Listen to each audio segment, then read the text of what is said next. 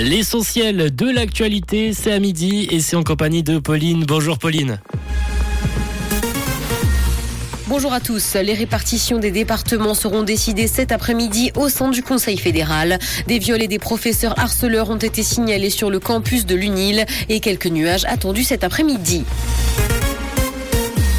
Les répartitions des départements seront décidées cet après-midi au sein du Conseil fédéral. Un exercice qui pourrait déboucher cette année sur d'importants changements. Les discussions au sein du nouveau gouvernement vont se dérouler à huis clos. Aucun procès verbal ne sera établi et même le chancelier n'assistera pas à cette séance. L'ancienneté ne joue pas quant à elle un rôle déterminant dans l'attribution des portefeuilles.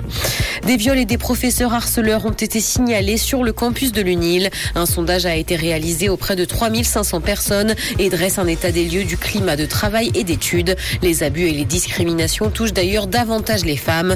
Et sur 5 ans, 150 actes répréhensibles ont été rapportés, dont 4 viols. La direction s'est dit vivement préoccupée par la fréquence et la gravité de ces faits. Santé, un nouveau virus transmis par les tiques a été découvert en Suisse. Apparu en Chine en 2017, il provoque fièvre et maux de tête. Aucun vaccin n'existe à ce jour pour le combattre. La présence du virus a été détectée dans de nombreux échantillons prélevés en 2021 et 2022. La situation épidémiologique du virus va être étudiée dans le pays dès l'année prochaine.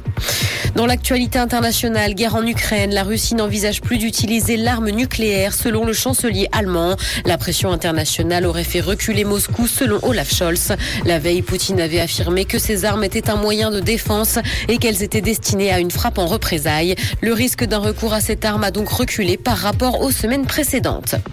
L'Europe veut recycler les déchets nucléaires dans l'espace. Une première étude de faisabilité envisage d'utiliser des déchets nucléaires afin de construire des batteries spatiales.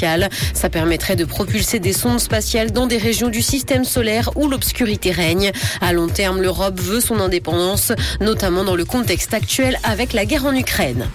La première partie du documentaire sur Meghan et Harry sort aujourd'hui sur Netflix et la bande-annonce a été dévoilée il y a quelques jours maintenant, faisant déjà beaucoup jaser. Les images seraient en effet trompeuses. Les trois parties suivantes seront quant à elles diffusées une semaine plus tard. Un documentaire qui pourrait bien raviver les tensions au sein de la famille royale.